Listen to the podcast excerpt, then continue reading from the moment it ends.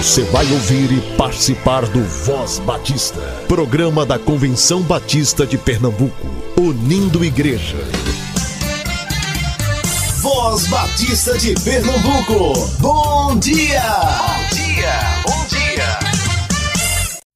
Bom dia, muito bom dia. Hoje é domingo 20 de novembro. Oficialmente hoje se comemora o Dia da Educação Teológica. E durante esse mês a gente tem falado sobre o assunto aqui no Voz Batista de Pernambuco.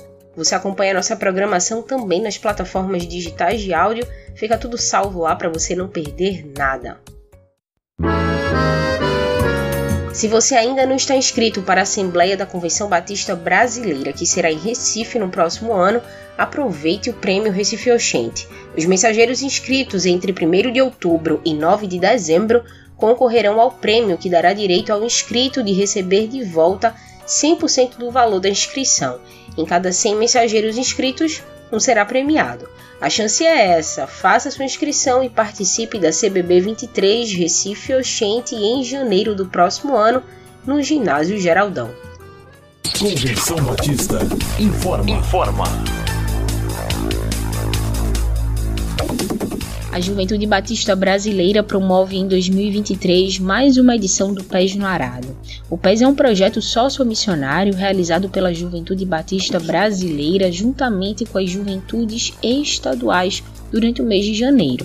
A ideia do projeto é mobilizar a juventude batista no estado brasileiro para servir junto com as igrejas locais que precisam.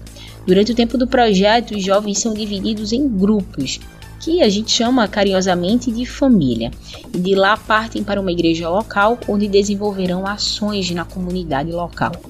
Dentre essas ações acontecem evangelismo criativo, tarde alegre, visita aos lares, dia da beleza, escola bíblica de férias e o que mais o Senhor guiar para que seja feito. Já no primeiro dia, os voluntários recebem um treinamento onde aprendem mais sobre técnicas de evangelização, abordagens e meios de interação com a comunidade, além de entender o contexto e as demandas daquele local. Por isso, se você não tem experiência alguma com evangelismo, não tem problema, você vai ser treinado para fazer isso. A próxima edição do Pés no Arado acontecerá pela primeira vez em duas etapas diferentes. Na primeira etapa, os voluntários estarão no estado de Sergipe e na segunda virão para Pernambuco.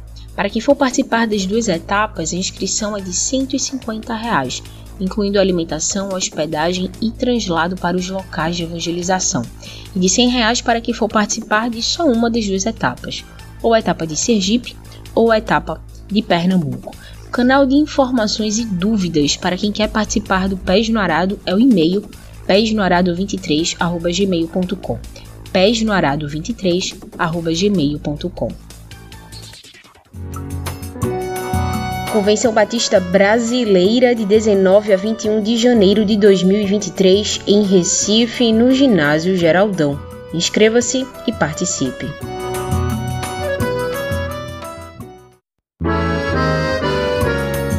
Comissão Coordenadora Local da CBB 23 promove o segundo passeio ciclístico no sábado 3 de dezembro, com concentração no Seminário Teológico Batista no norte do Brasil a partir das 7 horas.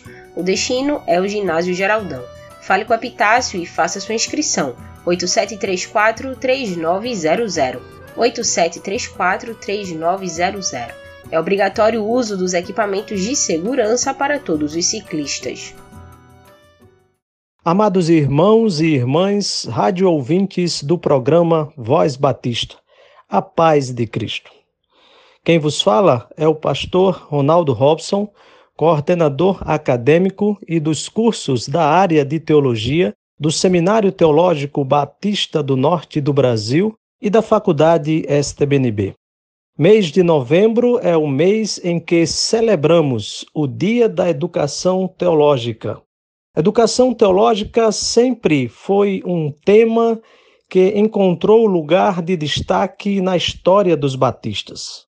Nós, enquanto igrejas batistas brasileiras, somos herdeiros de uma vocação que aponta e que exerce um papel central, tendo em vista e levando em consideração uma educação teológica de qualidade. Os missionários que aqui chegaram, ainda nos idos de meados do século XIX, eram homens e mulheres que tinham uma formação teológica impecável. Missionários e missionárias comprometidos com a expansão do Evangelho, mas também com a educação teológica. Aqui, esses missionários fundaram casas de educação teológica, seminários voltados para a formação de líderes, homens e mulheres, que pudessem exercer os seus ministérios com a qualidade teológica, com a reflexão bíblica ah, que faz jus à história dos batistas. Os batistas, eles são reconhecidos internacionalmente por priorizarem a reflexão bíblica e a profundidade teológica. Portanto, nós, enquanto batistas brasileiros, nós, enquanto aqueles que fazem o Seminário Teológico Batista do Norte do Brasil, enquanto aqueles que formam a Convenção Batista de Pernambuco, nós queremos desejar aos nossos amados irmãos e, ao mesmo tempo, queremos desafiar as igrejas batistas de todo o nosso estado a celebrarem esse dia tão importante, o Dia da Educação Teológica. É com uma educação teológica de qualidade é priorizando a formação bíblico-teológica que nós teremos púlpitos saudáveis, que nós teremos igrejas relevantes, que nós ah, vislumbraremos a expansão missionária, o avanço do reino de Deus. Portanto, meus amados irmãos e irmãs, batistas brasileiros, batistas pernambucanos, Celebremos o Dia da Educação Teológica. Priorizemos as nossas casas de formação. Valorizemos os nossos professores, teólogos e teólogas que têm se deixado gastar nessa tão sublime missão preparar homens e mulheres vocacionados para o ministério. Feliz Dia da Educação Teológica e que Deus nos abençoe grande e poderosamente. Eu te agradeço, Senhor, pelo carinho, pelo amor, pelo cuidado que tens por mim.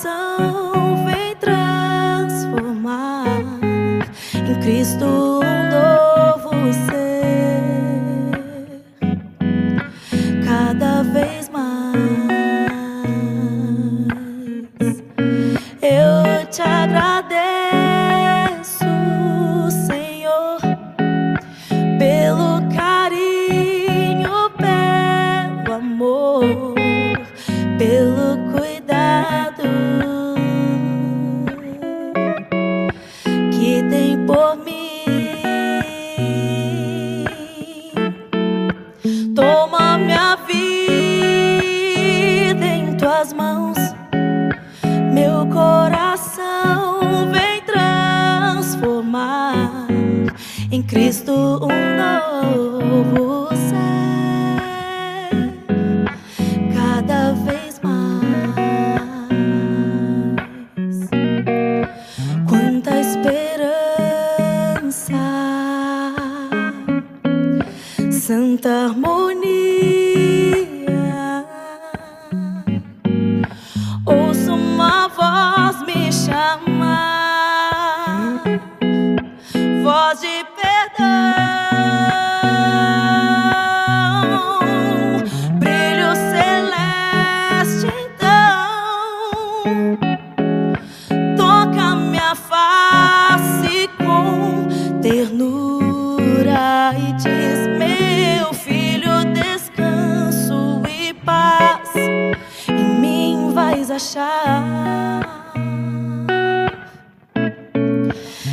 Cristo te amo, tu és minha luz, e eu te agradeço,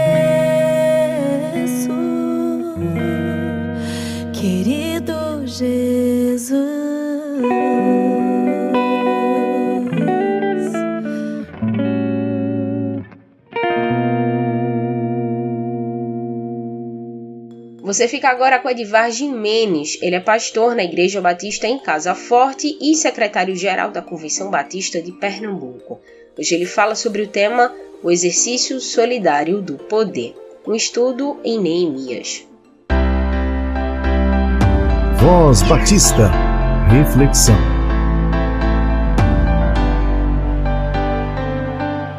Bom dia, Rádio ouvinte nas últimas semanas, tenho trazido aqui reflexões a partir do livro de Neemias, um tema geral, Neemias, uma inspiração em processos de mudanças. E nesta manhã, com base no capítulo 5, versos 14 a 19, gostaria de falar um pouco a respeito do exercício solidário do poder. O texto de Neemias, como todos nós estamos lembrados, ele começa com um encontro entre Neemias, seus irmãos e outros homens de Jerusalém. Ele então pergunta como estavam os seus irmãos judeus e ele recebe uma resposta dividida em duas partes. A primeira parte informa que os irmãos dele estavam vivendo em profundo sofrimento e humilhação. E a segunda parte informa que os muros de Jerusalém foram destruídos e a porta foi queimada. Essas duas informações levam Neemias a um momento de profunda tristeza, de choro, mas sobretudo de muita oração. E nesse período que leva aproximadamente 90 dias, ele ora ao Senhor e provavelmente ele imagina diante de Deus o que ele poderia fazer para modificar a situação do povo, seja em relação ao sofrimento e à humilhação, seja em relação à reconstrução do muro de Jerusalém, ou dos muros de Jerusalém, como nós costumamos também dizer. Com auxílio do rei, ele então se dirige a Jerusalém e inicia um processo que pode ser dividido em quatro partes. Ele tem um processo de reconstrução é, do muro, ele tem um processo de restauração das relações sociais, ele tem um processo de estruturação organizacional da cidade e ele tem um processo de restauração do aspecto litúrgico que tem a ver com adoração e leitura da Escritura Sagrada. O capítulo 5 que eu, é, foi a última reflexão que eu fiz aqui, o capítulo 5 trata justamente das condições sociais em que o povo estava vivendo. E essas condições poderiam ser resumidas em quatro problemas fundamentais de natureza social, econômica, que eles estavam vivendo naquela cidade e que Neemias então trabalha para resolver esses problemas. O primeiro problema que nós citamos foi o problema da fome. O povo estava passando fome. O povo não tinha condições de ter o seu próprio alimento. O segundo problema é, apresentado no capítulo 5 era a cobrança de juros. Uh, os juros eram cobrados em condições impagáveis e as pessoas estavam sofrendo muito pela alta taxa de juros que cobravam, que do povo era, era cobrada. Então, o segundo problema era a cobrança de juros. O terceiro problema era um problema que é, seria uma tentativa de ter dinheiro para comprar comida, ter dinheiro para pagar os juros, que era penhora das terras. O terceiro problema, portanto, o povo precisava penhorar suas terras estava com suas terras penhoradas para que ele pudesse então ter dinheiro para pagar os juros e se alimentar. Aliás, a penhora também era um elemento para que eles pudessem pagar impostos, ou seja, não era apenas para a fome, não era apenas para pagar juros, mas até, também até para pagamento de impostos, que de alguma maneira eh, nós não colocaríamos aqui como um quinto problema, mas não deixava de ser um problema, o problema dos impostos. E o último problema citado era o problema da escravidão. É, o povo já estava numa situação tão caótica que os filhos e as filhas já estavam sendo vendidos como escravos para que eles pudessem comer, pagar os juros, pagar impostos e retirar as suas propriedades da penhora. Dissemos que naquela ocasião a reação de Neemias, as escrituras registram assim, que Neemias ficou furioso e destacamos a importância da fúria não é, para é, como um processo de indignação profunda para que nós possamos nos envolver em processos de mudanças. A partir daí ele faz avaliações, ele faz reuniões com, com as pessoas e decisões são tomadas para que esse quadro de fome, de juros altos, de penhora e de escravidão fosse modificado e houvesse estabilidade social. O capítulo 5, ele é importante não só por esses elementos, e eu tenho recomendado que você faça uma leitura desse capítulo porque ele é bastante importante, mas existem ainda algumas coisas dos versículos 14 a 19 que são extremamente relevantes. Além disso, disse o escritor, desde o vigésimo ano do rei Artaxerxes, quando fui nomeado governador deles na terra de Judá, até o 32 ano do reinado, durante 12 anos, nem eu nem meus irmãos comemos a comida destinada ao governador. Mas os governantes anteriores, aqueles que me precederam, puseram um peso sobre o povo e tomaram deles 480 gramas de prata, além de comida e vinho. Até os seus auxiliares oprimiam o povo, mas por temer a Deus não agir dessa maneira. Ao contrário, eu mesmo dediquei ao trabalho neste muro. Todos os meus homens de confiança foram reunidos ali para o trabalho, e não compramos nenhum pedaço de terra.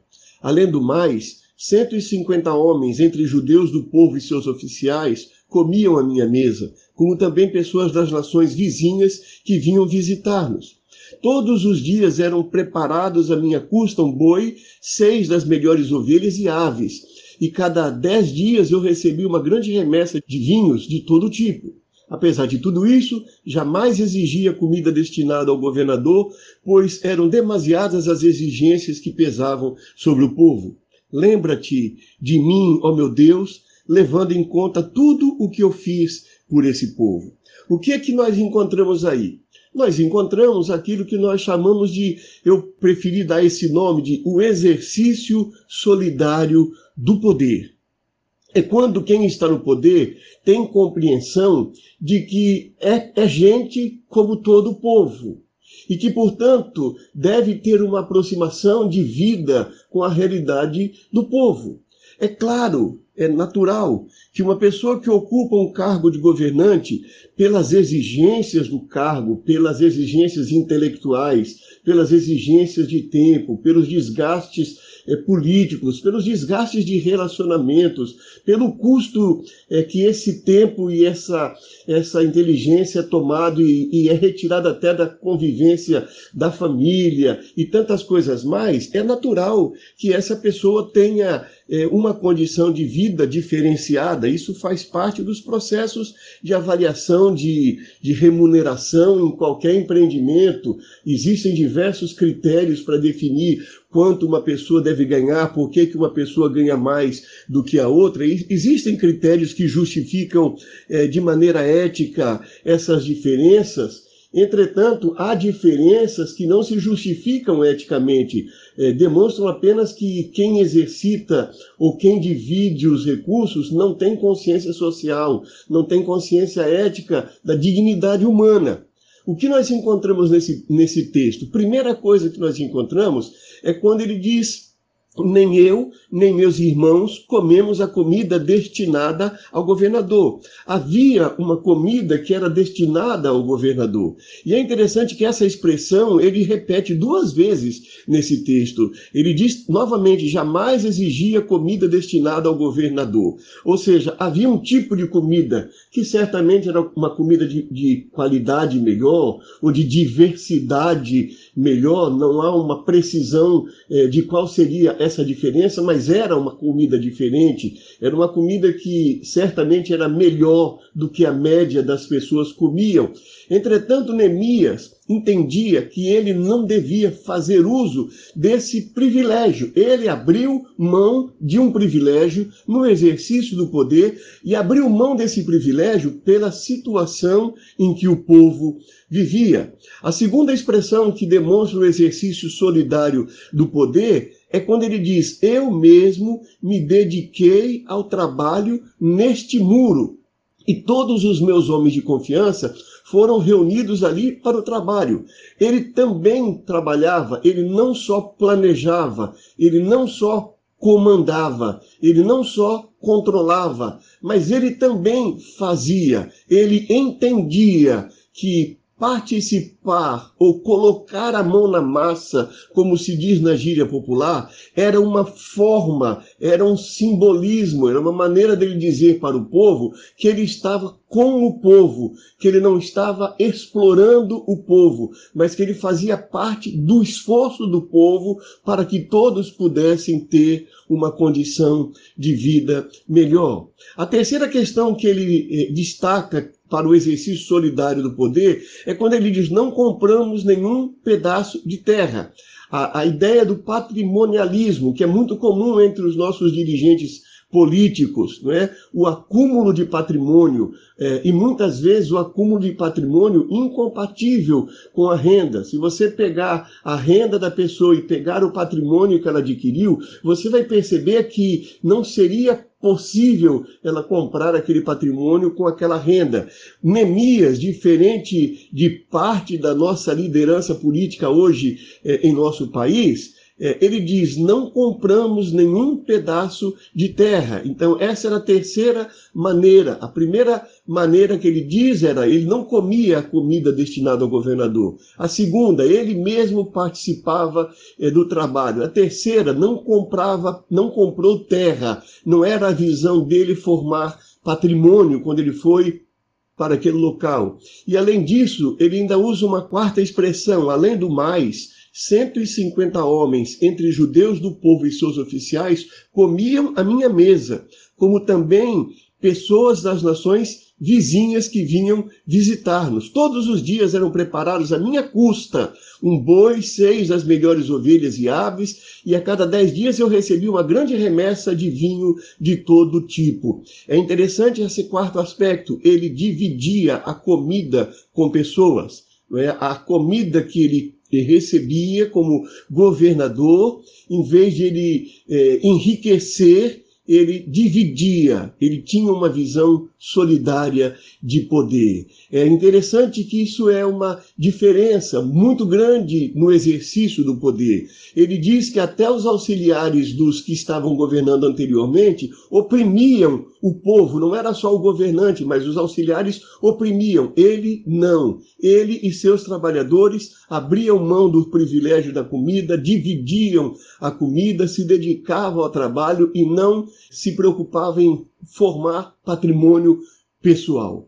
Isso é muito interessante, é uma referência de exercício de poder numa sociedade efetivamente democrática. Porém, e aí eu termino com essa parte, o que é que levava Neemias? Aqui que é o ponto de diferença.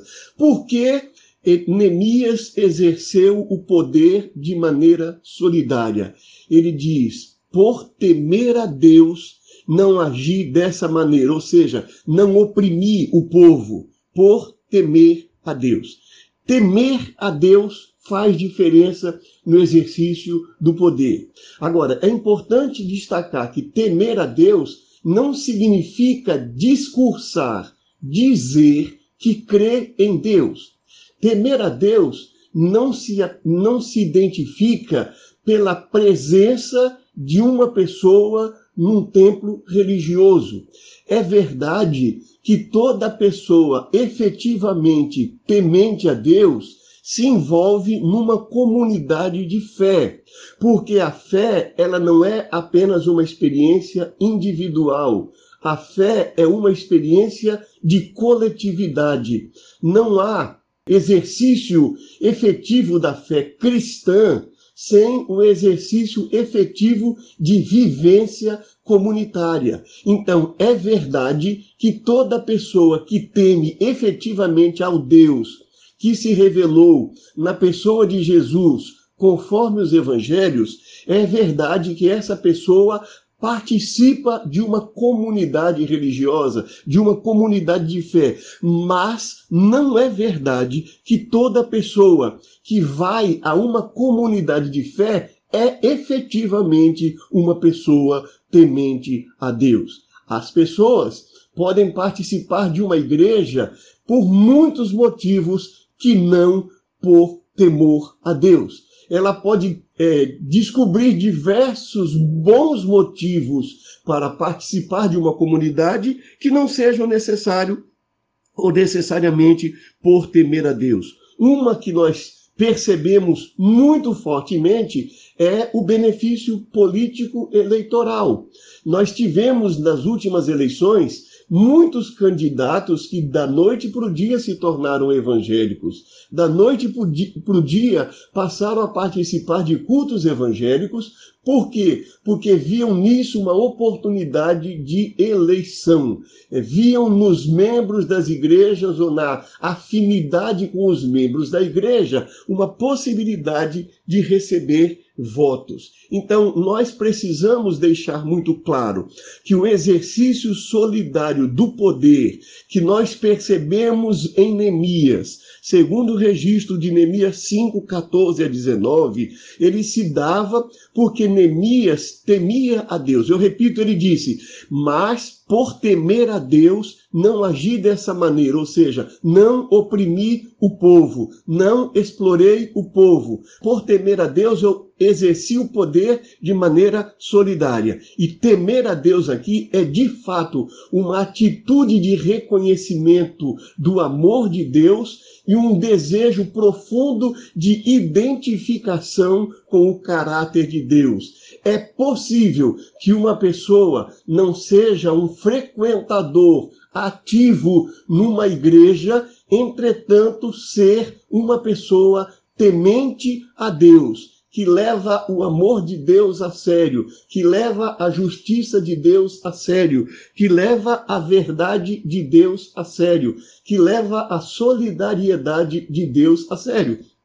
Ou seja, que leva a sério o caráter de Deus, do Deus que teme e por isso procura encarnar o caráter de Deus em toda a sua vida, inclusive no exercício do poder. Que Deus nos ajude, quem sabe, a levantar no meio do nosso povo, não só do povo brasileiro de uma maneira geral, mas do povo cristão de uma maneira geral. Quem sabe, dentre os ouvintes é, que nesse momento é, me ouvem, é, Deus possa levantar pessoas que queiram exercer a liderança política no modelo de Neemias, conforme registro no capítulo 5, um exercício solidário do poder, para que nós possamos ter uma sociedade mais justa, mais amorosa, mais solidária, uma sociedade onde Deus é, se faz presente não no discurso das pessoas, mas no modo como uma trata a outra. Que Deus nos ajude nesta direção. O Voz Batista é áudio e podcast. Ouça a nossa programação na sua plataforma digital de áudio favorita.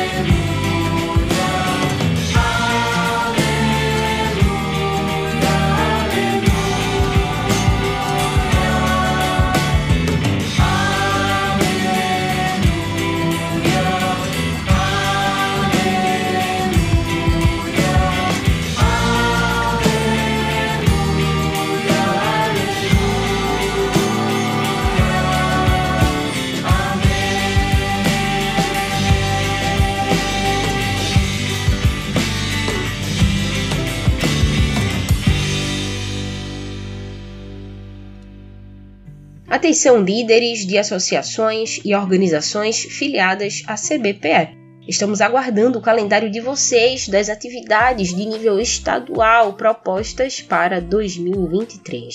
Envie as datas para o e-mail educacau.cbpe.org.br.